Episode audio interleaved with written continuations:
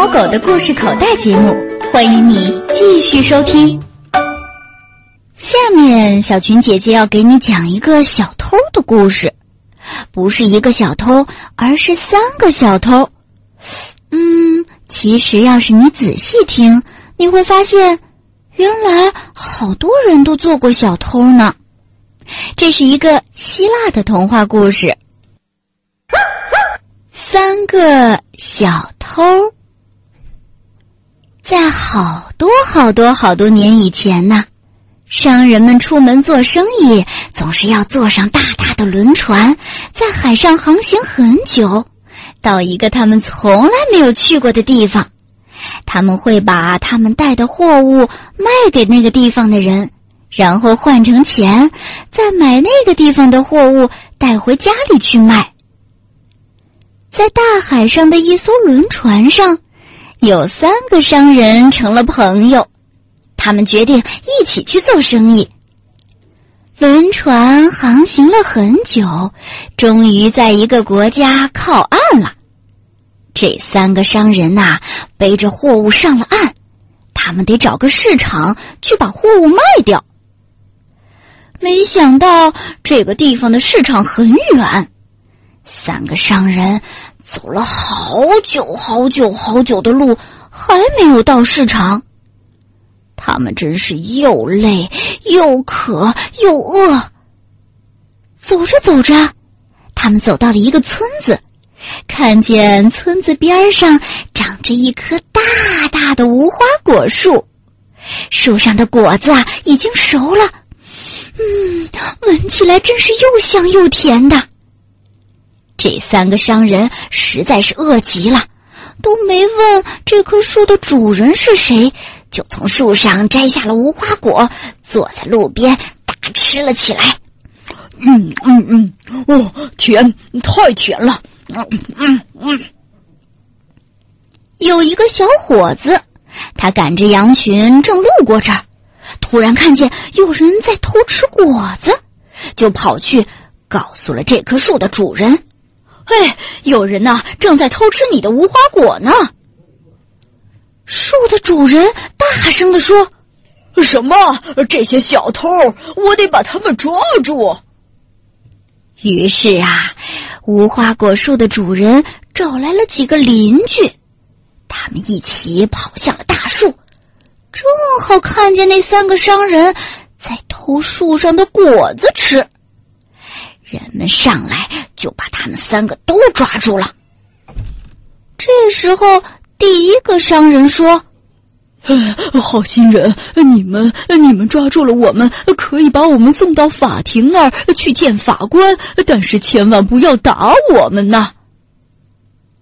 大家就把这三个人带到了法庭上，找到了法官。法官从来没有见过这三个人。他问：“哦，你们是不是本地人呢？”三个商人摇着头说：“哦，不是，不是，我们是从海上坐着大轮船到这儿来做生意的外地人。”法官又问：“哦，那你们是不是偷了人家的果子吃啊？”三个商人很诚实的点了点头。法官想啊，他们是外地来的人，那我不应该用我们的法律来惩罚他们。于是法官就问：“哦，你们偷了他们的果子，一共偷了多少个？哦，二十个果子。那你们来说说，在你们的家乡，人们是怎么惩罚小偷的呢？”第一个商人吞吞吐吐的说：“我我我在在在在在在我们那儿，呃，小偷偷了东西，要用小木棍儿打他的脚底板二十下。”法官点了点头：“好吧，就打二十下脚底板。”于是啊，第一个商人被人用小棍子打了二十下脚底板。法官又对第二个人说：“那你的家乡是怎么处罚小偷的？”说实话，不准撒谎。第二个商人发着抖说：“ 在我的家乡，他他他他他他偷了多少东西，就就打他的屁股多少下。”法官点了点头说：“好吧，就这么办，打他的屁股二十下。”接着有人就拿起棍子来，打了这个商人的屁股二十下。最后，法官看着第三个商人：“你的家乡人们是怎么惩罚小偷的？说实话，不许撒谎。”第三个商人是最聪明的，想了想，就对法官说：“哦，在我们那儿啊，我们会找一个从来没有偷过东西的人。”然后交给他一根像他的手一样粗的棍子，然后啊，让他打那个小偷，一直打到他累了为止。法官点了点头。哦，你们家乡惩罚小偷的方法可真厉害。不过，我还是要按照你的方法来办。来人呐！去给我找一个从来没有偷过东西的人来。于是法官手下的人就跑到村子里去找。可是他们找了很久，问了很多人，没有一个人敢说自己从来没有偷过任何东西。这些法官手底下的人也不敢说自己从来没有偷过东西。他们问法官，就连法官也不敢说自己从来没有偷过东西，因为他曾经在他妈妈的钱包里偷过钱。最后啊，他们只好找来了一个连话都不会说的小男孩，他还得让妈妈抱着走呢。法官找了一根跟他的胳膊一样粗的小棍子。让他去打第三个商人。小男孩太小了，他根本就不知道这是什么意思，还以为啊他要跟这个商人做游戏呢。他就用手上那根小棍子，轻轻地拍着第三个商人。拍了一会儿啊，他就觉得累了。可是第三个商人一点儿也没觉得疼，还觉得挺舒服呢。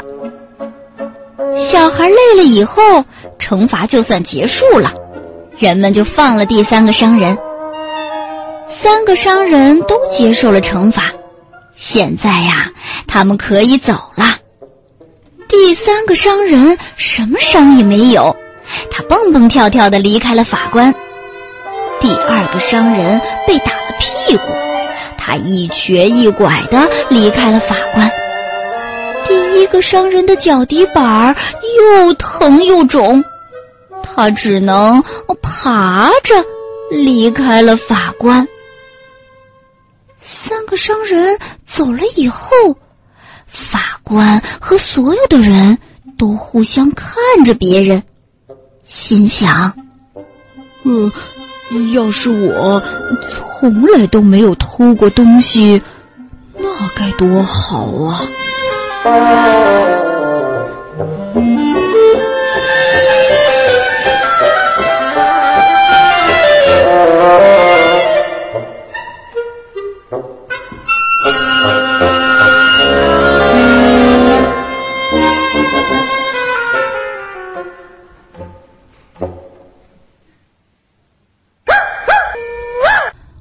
故事讲完了。你瞧，想找一个从来没有偷过东西、从来没有犯过错误的人，原来这么难呢。我们自己也不是常常犯错误吗？